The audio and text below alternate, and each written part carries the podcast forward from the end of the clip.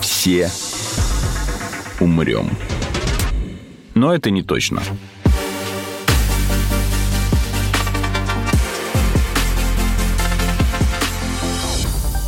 Здравствуйте. Это подкаст «Мы все умрем, но это не точно», где мы с научной точки зрения разбираем, что готовит Земле и людям обозримое будущее. Меня зовут Игорь Кривицкий. На фоне за стенами студии проходит саундчек какого-то джазового музыкального коллектива. Мне не мешает, моим гостям тоже. Вам, надеюсь, понравится. Я говорю и про музыку, и про подкаст. На подкасте я сегодня разговариваю с Юрием Матвиенко. Это руководитель проекта инвазивных исследований компании «Моторика». Юрий, здравствуйте. Добрый день. И с Василием Хлебниковым, директором по развитию компании собственно, тоже моторика. Всем привет. Сразу с места в карьер. А почему я очень хочу сегодня поговорить с э, Юрием и Василием? Компания «Моторика» вы меня сейчас поправите, если я скажу слишком узко или вообще не в ту сторону, занимается тем, что создает бионические протезы. То есть э, создает протезы, с электромоторами, которые заменяют людям утраченные конечности.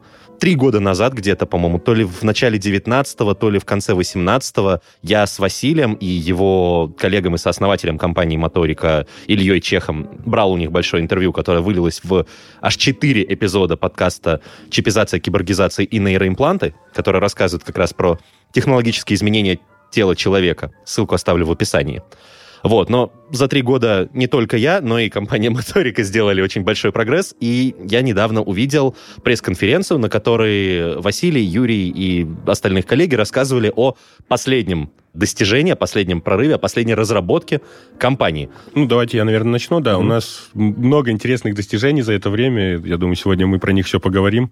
Очень хочется поделиться, но одно из последних — это достижение, которое в конечном итоге позволит нам сделать э, так, чтобы пользователь получил тактильное ощущение через свою бионическую руку, угу. да, то есть сейчас человек, пользуясь э, какой-то киберрукой, да, он имеет возможность управлять этой киберрукой, используя только визуальную обратную связь. То есть он должен смотреть обязательно на предмет, который он берет, чтобы понять, насколько сильно он сжал этот предмет, и как, не выпадет ли он, да, или не сломается.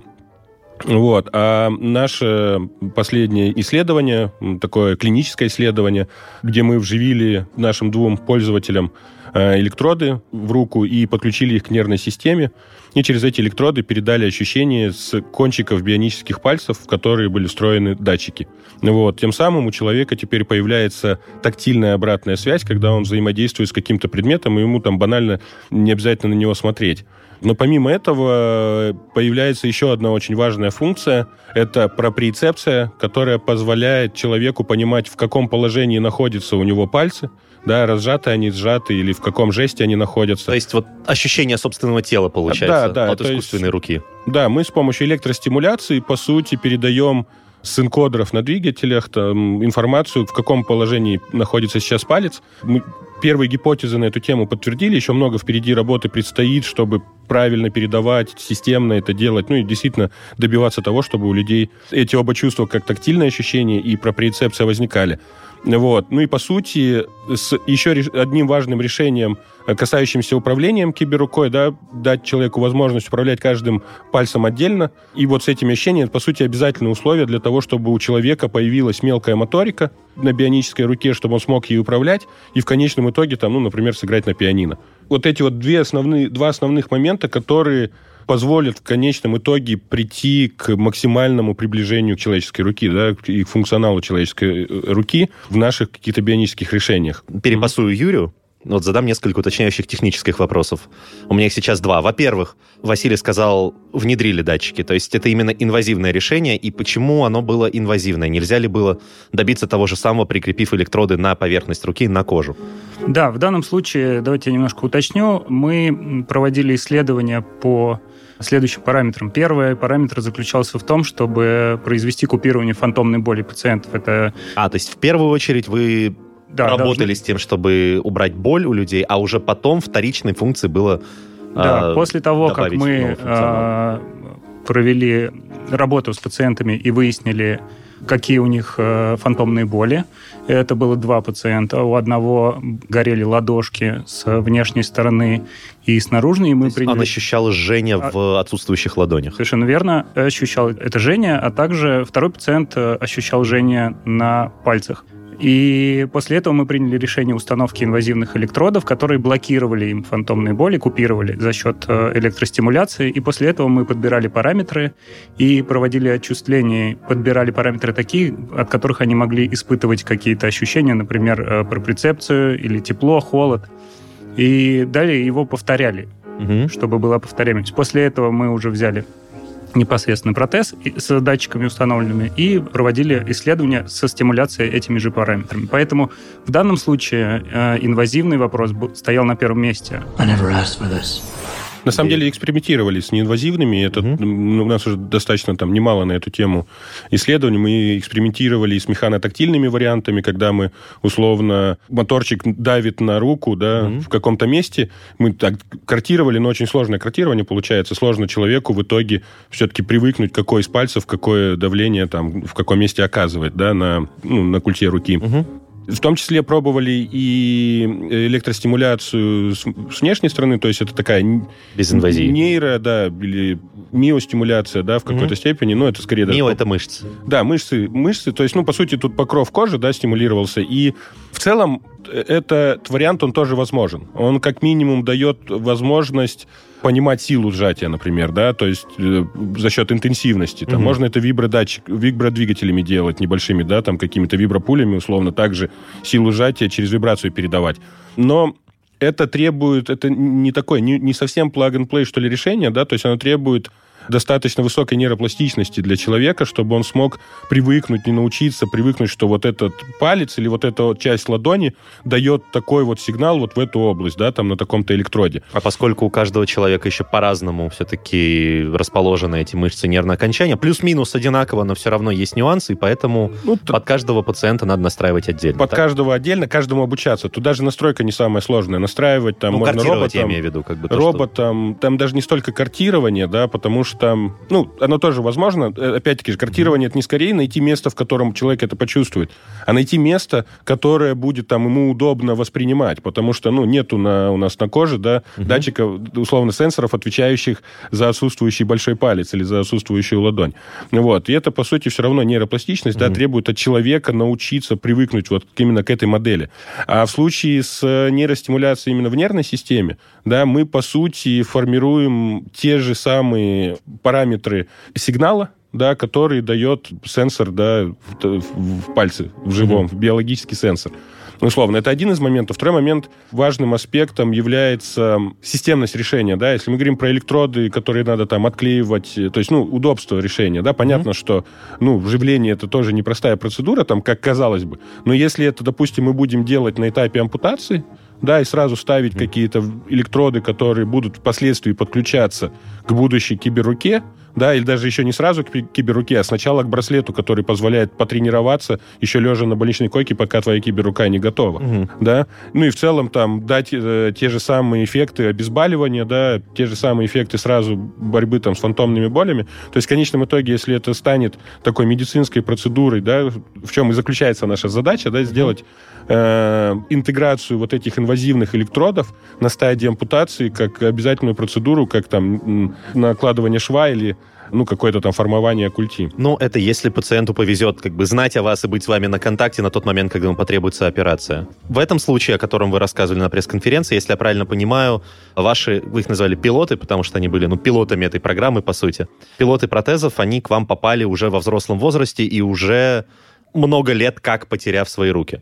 Эти пациенты подбирались у нас э, по определенным параметрам. Они обязательно должны были подходить по моментам, связанным с операционным вмешательством, потому что это инвазивная процедура по установке электродов. То есть, чтобы не было противопоказаний, в смысле? Да, чтобы, чтобы не было противопоказаний, мы предварительно провели обследование этих пациентов, что они подходят под эту программу.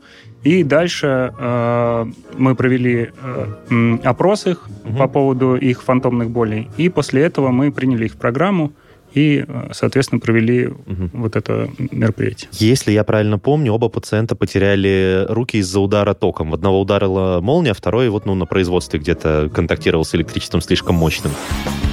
Давай,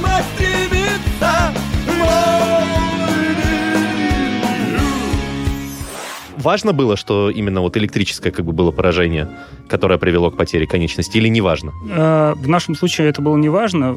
Для нас было очень важно это э, фантомные боли у этих пациентов. Ну, Поэтому если они испытывали после травмы mm-hmm. эти фантомные боли мы, и подходили по параметрам здоровья, мы могли их включить в эту программу. Можно только лечить и можно исправлять э, какой-то, ну, пытаться купировать или вылечить какой-то недуг. Вам запрещают, получается, работать с людьми, которые, ну, в принципе, ни на что не жалуются. Нельзя просто улучшать качество При, Прямого жизни. запрета пока что нету, но в целом мы несколько раз подавали документы для того, чтобы добиться именно ну, такого прохождения. И фантомной боли это была одна из наших гипотез, но мы ее там не, не выдвигали вперед, не делали основное, а потом mm-hmm. в итоге сделали основное. И для... Ну, в целом, я понимаю логику этого, да, то есть медицина, она очень аккуратная и должна быть аккуратной. Вот. Э, и мы тут, по сути, должны комплексно подходить к задаче. Это абсолютно правильно, что нам задают такие вопросы, и мы на них с удовольствием отвечаем. Ну, то есть сначала острые случаи. Да, условно, да. Сначала какие-то конкретные решаем mm-hmm. проблемы, а потом уже задачи, да, которые mm-hmm. не являются критическими, может быть.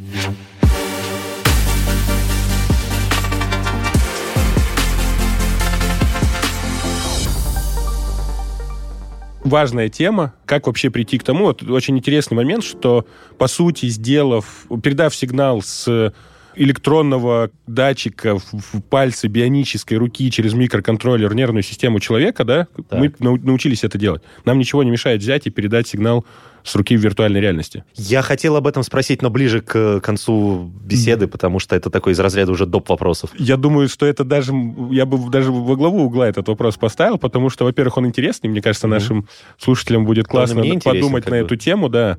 Но суть заключается в чем? Сейчас разрабатывая технологии для тех, кто в них нуждается, чтобы даже восстановить свое качество жизни, да, мы, по сути, разрабатываем технологии для тех, кто может получить от этого просто хороший, крутой новый опыт, угу. интересный, да. Представь себе, как изменится user experience геймера, который может чувствовать через своего персонажа какие-то э, предметы в с игре. С одной стороны, да, с другой стороны, буквально несколько минут назад вы сказали, что у вас удалось добиться результатов только при инвазивном вмешательстве, то есть при внедрении этих датчиков.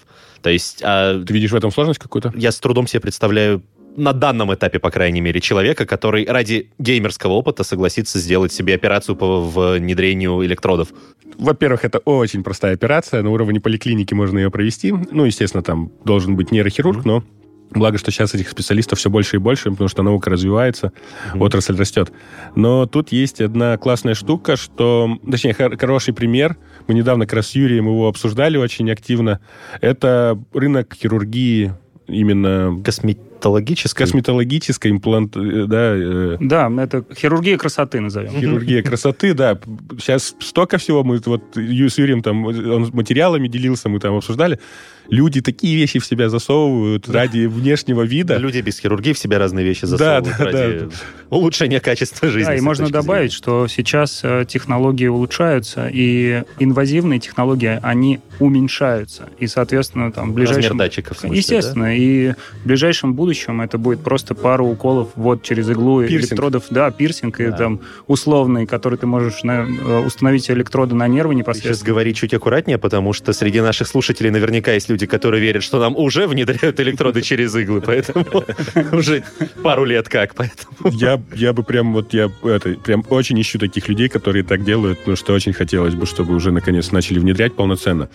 Тут в целом сейчас, ну, все там ВОЗ говорит о том, что вокруг все больше и больше людей с вживленными какими-то технологиями, да, тоже и Валь Харари очень классно писал, да, если мы там всю жизнь развивали орудия труда, ну, там, и вокруг нас какую-то среду формировали, то сейчас настало время формировать уже нас самих и интегрировать орудия труда, в том числе и какого-то, какой-то нашей деятельности.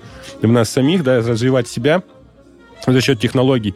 А, и, допустим, ладно, окей, если мы геймер, э, геймер может показаться слишком вольнодумской, да, историей mm-hmm. такой, а, то, пожалуйста, хорошим примером может стать конкретная профессиональная задача, например, спасателя, который, разгребая завалы на Фукусиме, достает из завала какого-то пострадавшего, ему надо хорошо понимать, да, с помощью робота это делаю, удаленного присутствия, mm-hmm. да, какого-то аватара, ему надо понимать, насколько сильно он жал ногу пострадавшего, как этот пострадавший там себя чувствует, теплый он вообще, пульс померить и так далее. То есть есть и... еще кого спасать или... Условно, да, и представь себе, как, опять же, пользовательский опыт спасателя, который чувствует через свою нервную систему то же самое, что робот, э, вот, да, подхватывающий mm-hmm. какого-то инженера там, да, из, вытаскивая из-под плиты бетонной, эм, тут, мне кажется, значительно повысится эффективность такого взаимодействия. Вот, ну и там, не говоря про космос и так далее. Ну или там, представь себе, как изменится юзер-экспириенс пилота самолета, который чувствует угол атаки крыла. Также уровень безопасности этого пилота, если он будет сидеть не в самолете в этот момент. В том числе. В том числе. Ну, тут, короче, есть большое количество различных и профессиональных решений, которые действительно могут изменить нашу жизнь. Более того, а, хотелось еще добавить, что мы сейчас разговариваем про новые технологии, и в данный момент мы можем э, вот эти ощущения, которые человек, мы проводим исследования по этому поводу, эти ощущения довести до какого-то уровня определенного. Например, человек не будет испытывать боль, но будет понимать, что это горячее, э, за счет каких-то датчиков. И вот э, то, что сейчас говорил Василий как раз по поводу спасателей, он не будет испытывать боль, но будет испытывать ощущение сжатия или будет понимать тепло-холод, но если там что-то ну, в том э, месте, где он будет находиться, опасное, будет происходить, он с э, управ... человеком, который управляет этим, не будет испытывать никаких угу. болевых э, ощущений. Вот тут у меня, кстати, такой уточняющий вопрос. А, ну, биологически функция ощущения как бы излишнего тепла, излишнего холода, излишнего давления нужна, в числе прочего, даже в первую, наверное, очередь, для того, чтобы, ну, убрать руку или там другую часть тела, которая испытывает эти ощущения вовремя, чтобы не травмировать, там, чтобы не обжечься, там, не переохладиться и так далее. А какой смысл испытывать и понимать, что ты испытываешь излишнее тепло, давление или холод, а если тебе это не мешает, как, если ты можешь продолжать это там продолжать держать в руке. Испытывать.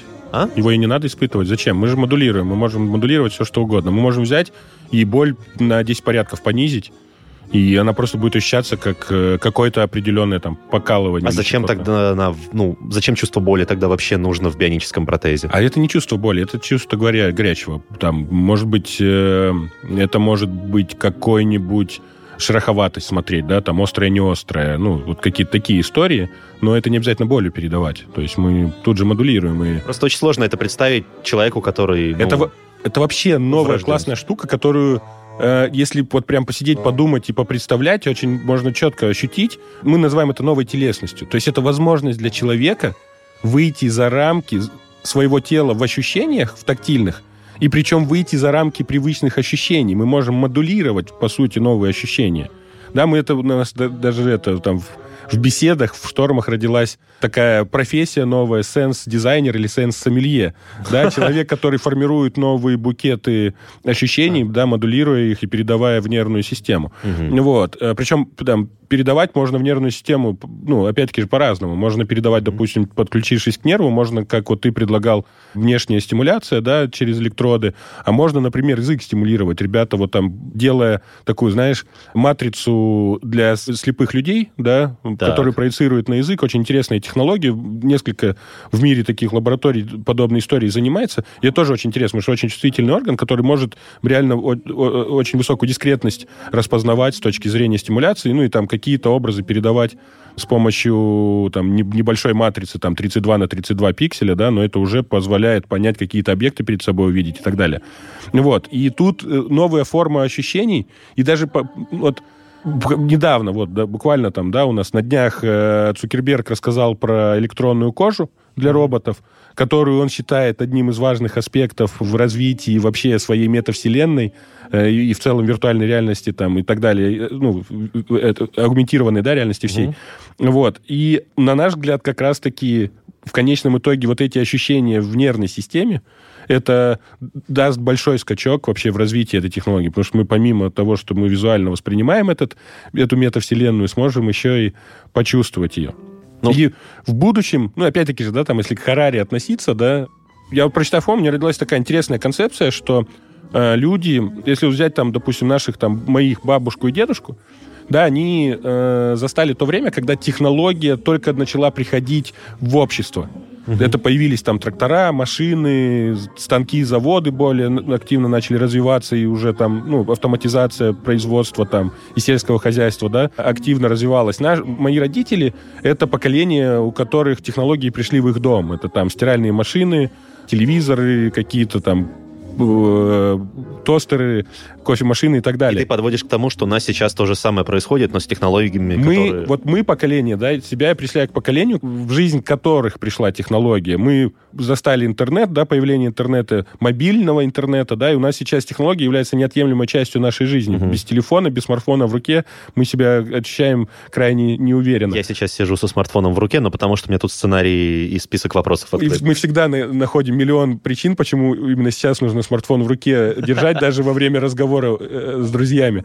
Вот. И наши, на мой взгляд, дети, и вот следующее поколение, это Э, поколению, у которых технологии придут в их непосредственно, в том числе, тело, тело. да, и сейчас э, банально там роботы, которые доставляют лекарства, вот там mm-hmm. на днях тоже, да, новость вышла, классная штука, очень, ну, и на, на эту тему уже куча исследований.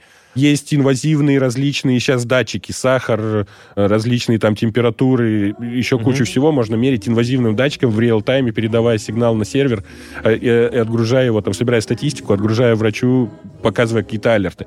Э, я не говорю там про DBS, всякий deep brain stimulation, да, который электроды в головной мозг. Сейчас в мире уже миллионы людей ходят с электродами в голове, в мозге, mm-hmm. в головном мозге. Об, об этом просто народ ну, не догадывается, да. Я, и там, а если не говорить там кардиостимуляторы и так далее, да, это уже там 30 лет. Представь, 30 лет уже люди там с кардиостимуляторами ходят по планете, и их сейчас уже, я думаю, десятки, сотни миллионов, да.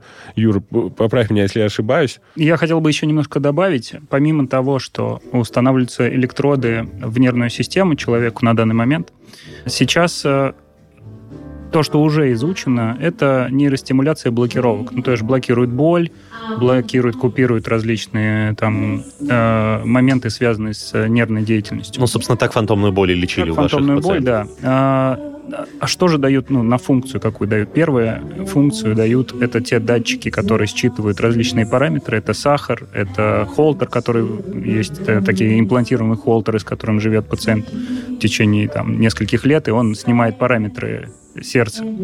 А, не нужно э, ходить со, старыми, со старым оборудованием. И э, следующий момент и следующий шаг, к которому мы идем, это стимуляция периферической нервной системы на какую-то функцию. Вот в, данном, в данной ситуации мы стимулируем периферическую нервную систему для обратной связи, то есть чтобы у нас получалась обратная связь от этих датчиков, которые имплантированы, э, электроды имплантированы, естественно, на нервы, а датчики в, э, непосредственно в протезе.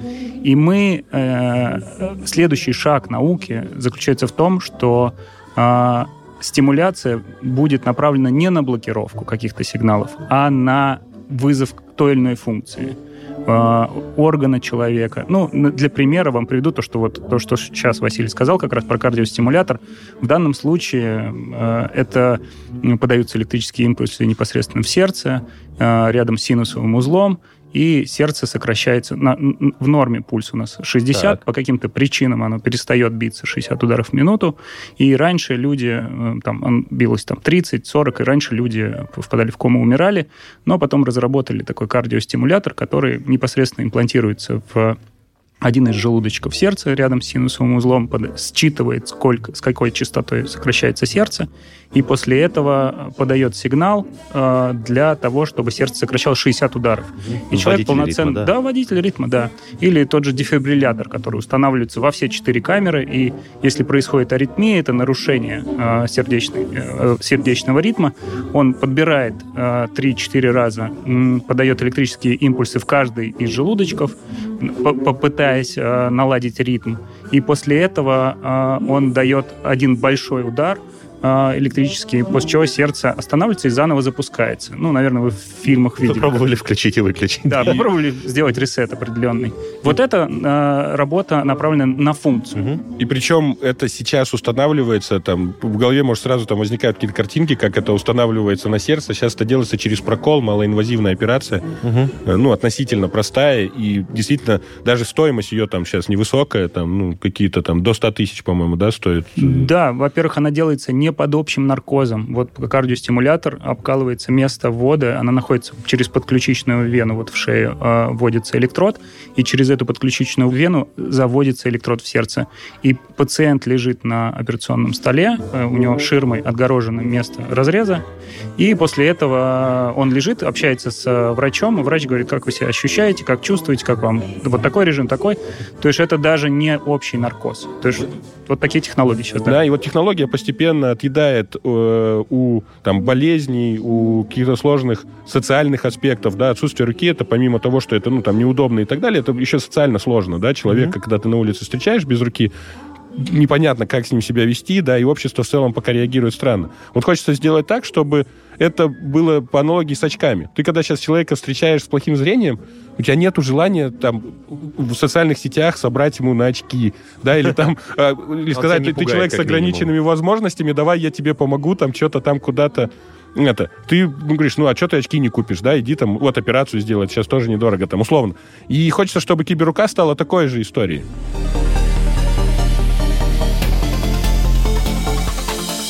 Мы все умрем.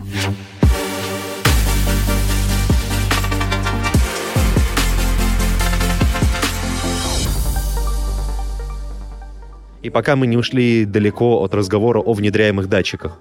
Первый вопрос. За счет чего, собственно, они не отторгаются телом, ведь это, ну, некий посторонний объект причем даже неорганического происхождения. То есть как делается так, что организм их принимает и включает в свою работу, ну или, по крайней мере, там сосуществует.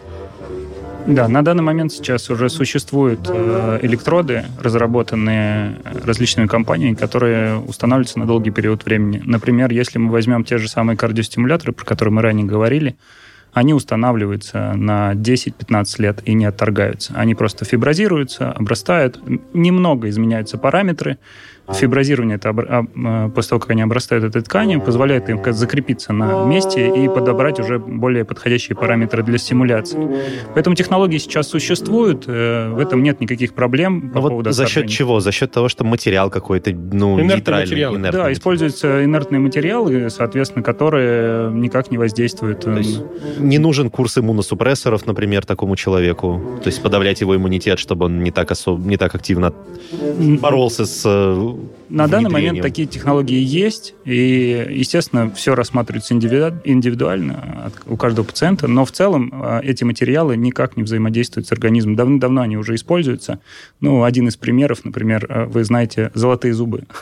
Золото ни с чем не вступает в реакцию, поэтому... Эти технологии сейчас очень развиты, то есть сейчас э, пока еще не решен вопрос, если нужно держать какую-то там открытую условно рану, если мы там делаем какую-нибудь остеоинтеграцию, например, да, штырь, который торчит из культи, там, на который можно крепить протез, например, да, там получается время открытой раны, там пока решения нет. А с точки зрения инвазивных, э, сейчас уже там, ну, колени, всякие шейки, бедра там и так далее mm-hmm. делаются уже давно, титановые импланты. Нет, я это понимаю. Речь вот. шла именно просто про электроды, которые не просто вот находятся где-то внутри организма, а вот активно там принимают сигналы и подают сигналы. То есть это активное как бы да, да, активная, активная история. Там обрастает, как вот, да, сказал Юрий, глиальная ткань обрастает электрод, и требуется просто изменение параметров со временем, да, с учетом обрастания. Mm-hmm. Вот, и в принципе, никаких проблем с этим нет, потому что, как я сказал, да, уже в спинной мозг, в mm-hmm. головной мозг постоянно интегрирует кучу электродов.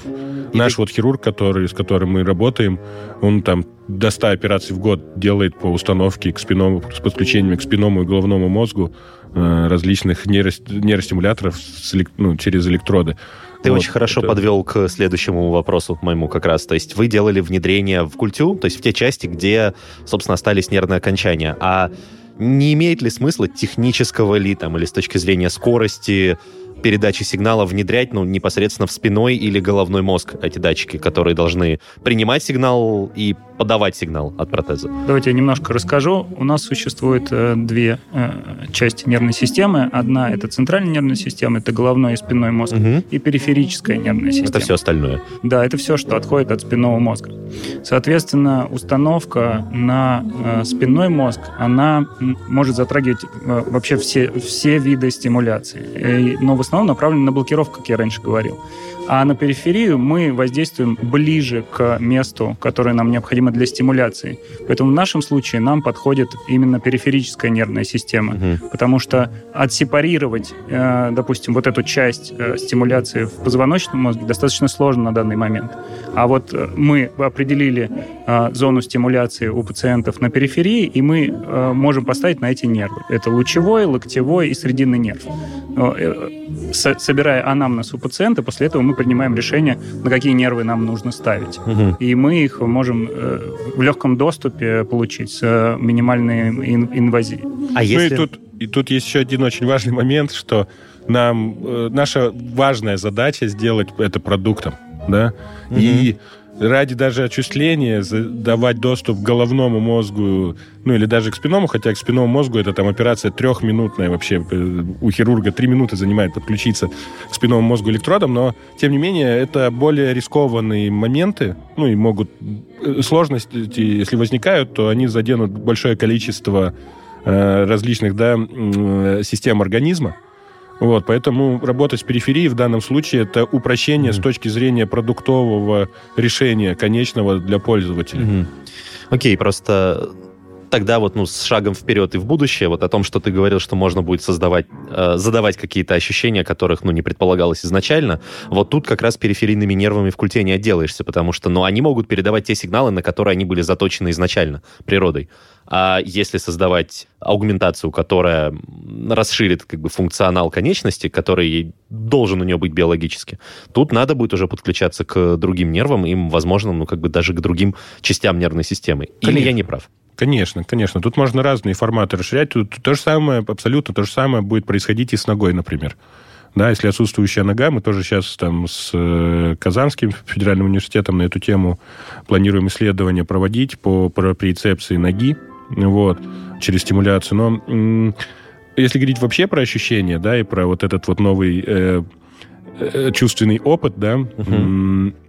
то Здесь, э, на самом деле, и в периферически, и в руках очень большой спектр интересных возможностей, идей и так далее. Например, ну, просто э, вот, ну, какой, какие-то, может быть, привычные там бархат, еще что-то ты не вспомнишь из детства, а вот помнишь, когда ты первый раз почувствовал гаджет с софтачем поверхностью, соф, софтачевой поверхностью, вот, когда появились, ну, я не знаю, например, джойстики э, у HTC, у них такой мягкий, классный не бархатный, но вот какой-то и не пластиковый. Ты тачскрин имеешь в виду? Какой? Это даже не тачскрин, а софт-тач. Это такое напыление на пластик, которое делает его мягким, но не как бархат. Ну, вот такое mm-hmm. приятное ощущение. Или прорезиненный какой-то ты девайс берешь. Ага. У тебя ага. появляется новое ощущение. То есть ты, мы много в жизни, в нашей э, получаем новых ощущений. Когда ты я не знаю, там в океан ныряешь, да, вот эта mm-hmm. соль, у тебя другие ощущения, нежели ты там нырял в своей речке где-то.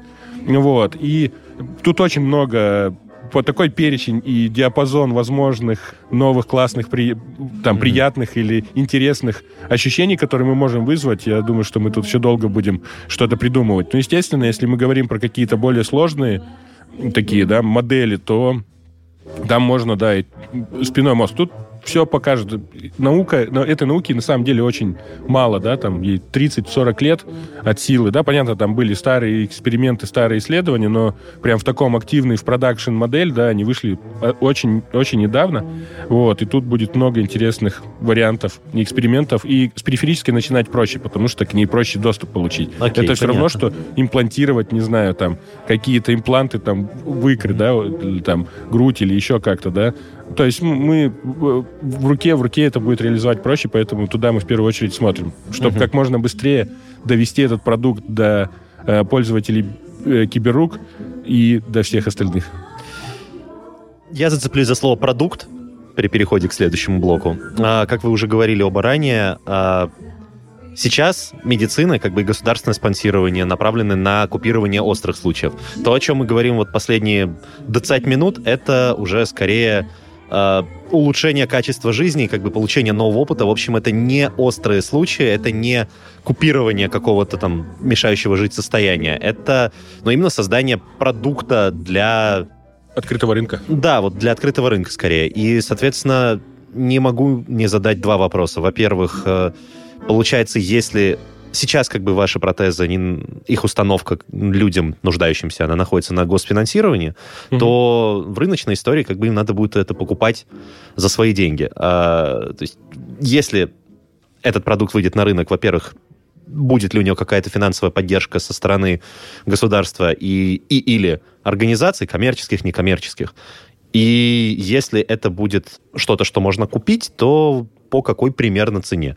Тут как раз мы и проходим вот эту модель, ну, вот как я говорил, да, мы делаем сейчас технологии, разрабатывая технологии для тех, кто в них нуждается, по сути, эти технологии потом сможем дать тем, кто хочет ну, получить какие-то новые возможности, а не просто восстановить старые или потерянные. Вот. И Естественно, мы в первую очередь нацелены на конкретную реализацию конкретного функционала в продукте как киберрука. Угу. Да? И как раз у нас очень важная задача я вот скажу, у меня есть мечта, чтобы государство больше не поддерживало протезирование, Звучит очень таком, провокационно. Вот, провокационно. Это, это специально, специально так и звучит, да. Потому что они должны поддерживать людей, у которых там проблемы с доходом сейчас, еще что-то, да, могут возникать. То есть, ну, это так называемые слабо защищенные категории граждан, да.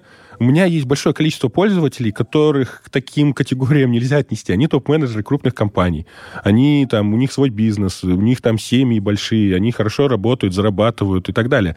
И называть их слабо защищенной категорией граждан я смысла не вижу. Но есть нюанс. Почему э, для них это, даже для них, да, для человека, который там может зарабатывать, не знаю, там 150 тысяч в месяц, для него все равно актуальный вопрос помощи от государства, потому что сейчас этот рынок, он и воспринимается только как социально такой ориентированный, да, и как раз-таки именно поэтому в нем там не супер много, допустим, игроков, не супер большое финансирование, да, и, и государственные модели вот этого обеспечения, которые, ну, они классные, крутые, хорошо, что они у нас в стране есть, это действительно помогает и рынку в целом, да, и людям, большому количеству людей, но э, эффективность там есть куда повышать, да, и экономические модели рыночные, они часто гораздо эффективнее. И тут вот очень хорошая аналогия может быть с рынком мобильных телефонов. Да, если мы посмотрим на рынок, точнее, сравним наш рынок текущий с рынком мобильных телефонов, то мы сейчас где-то в конце 90-х, когда было очень маленькое количество пользователей,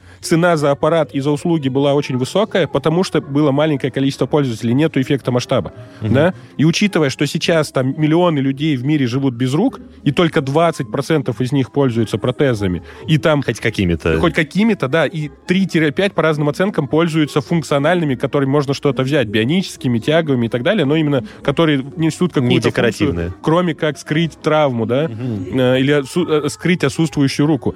И э, мы видим четко, что это рынок дефицитный. Цена высокая, пользователей пока мало, да, и большое количество потенциальных пользователей, ну, для которых, ну, скорее всего, классная клевая рука, да, ну, как показывает наша практика и все наши там тысячи пользователей, да, что для них это действительно классная штука в их жизни. И вот наша задача пройти тот же путь, что прошли мобильные телефоны, он немного сложнее, потому что целевая аудитория гораздо ниже, нам надо до нее дотянуться, надо ее найти, вот там, спасибо опять-таки же тебе, да, что мы об этом рассказываем, может быть, кому-то из слушателей, да, это поможет, или кто-то поделится информацией, и она дойдет до, до, до того, чья жизнь может измениться, да, благодаря ей. Вот, и э, суть заключается в том, что когда мы э, хотя бы 50% пользователей поможем, да, получить эти киберруки по текущей цене, там, понятно, цена будет постепенно снижаться при росте объема. Мы там для себя прикидываем, сделать 50 тысяч изделий, это, в принципе, ну, как выпустить, не знаю, там, первую серию какого-нибудь робота-пылесоса, и мы там по цене можем примерно там к нему приходить. То есть в конечном итоге киберрука должна быть по цене как э, ноутбук, да, и большинство людей которые там родились или потеряли руку, в принципе, могли бы себе ее позволить.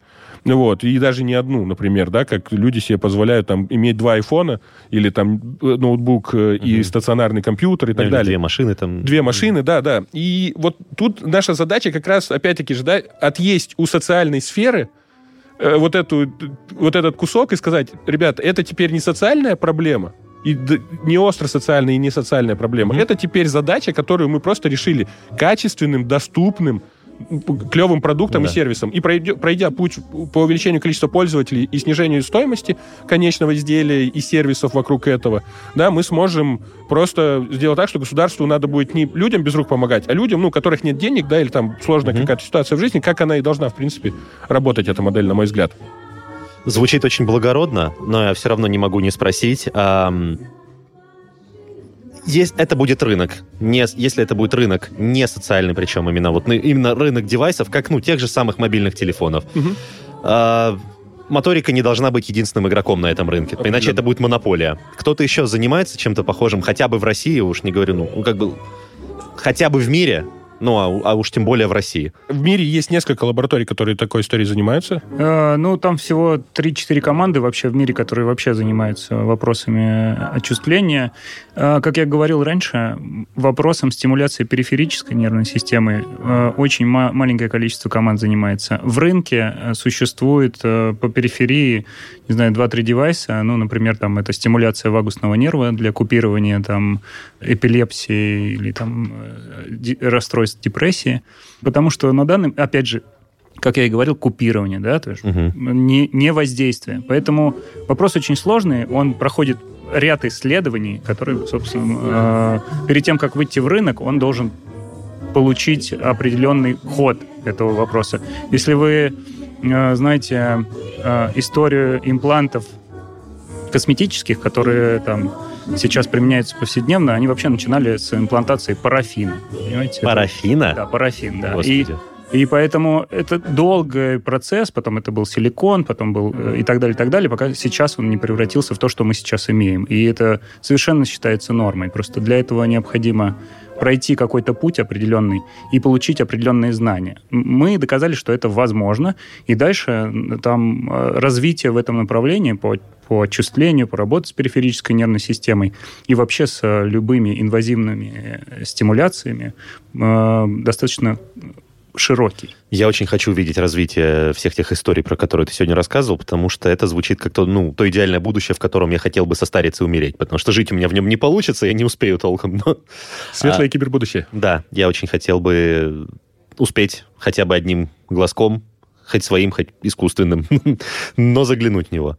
Спасибо, Василий, спасибо, Юрий, огромное за то, что вы сегодня пришли и приняли участие в записи этого эпизода. Мне было безумно интересно. Я надеюсь, очень многим он поможет, ну, как минимум, поднять настроение так же, как и мне, в надежде на светлое будущее, а может быть, в лучшем случае, в идеальном, услышит кто-то, кому действительно нужна такая помощь, и они теперь знают, что существует э, компания Моторика, которая позволит им вернуть себе часть тела, которую, не, которую они потеряли. Да, спасибо тебе большое, что пригласил. Очень классно мы пообщались, много тем обсудили. Надеюсь, да, что информация будет все больше и больше распространяться, и в конечном итоге... Потому что важно понимать, что именно светлое э, кибербудущее каждого человека без руки зависит от его активности сейчас. И даже если продуктом еще может быть не супер идеальный, но использование его, э, обратная связь разработчикам и так далее, это крайне важная штука. Вот, это важно до всех доносить. Да, и хотелось бы еще сказать, э, спасибо большое, что пригласили. Э, хотелось бы еще немножко дополнить, что оно постепенно наступает, кибербудущее. И мы можем э, это видеть по тем э, имплантам на данный момент, или электрическим имплантам, которые на данный момент существуют, которые считывают параметры, которые считывают сахар, э, пульс и так далее, и так далее, они уже есть. Кохлеарные импланты, которые в мозг вставляются и позволяют людям слышать. Это уже постепенно наступает. И э, мы сейчас идем к новому этапу развития этой индустрии, и я думаю, мы будем держать вас в курсе и рассказывать о новинках, которые вскоре поступят на рынок от компании Моторик. С большим удовольствием приглашу вас еще в эту студию. Вы слушали эпизод подкаста «Мы все умрем», но это не точно. Слушайте эпизоды там, где вам удобно. Например, в приложениях Apple Podcasts, Google Podcast, CastBox или SoundStream, а также на Яндекс Музыке или на Spotify. Комментируйте и делитесь с друзьями.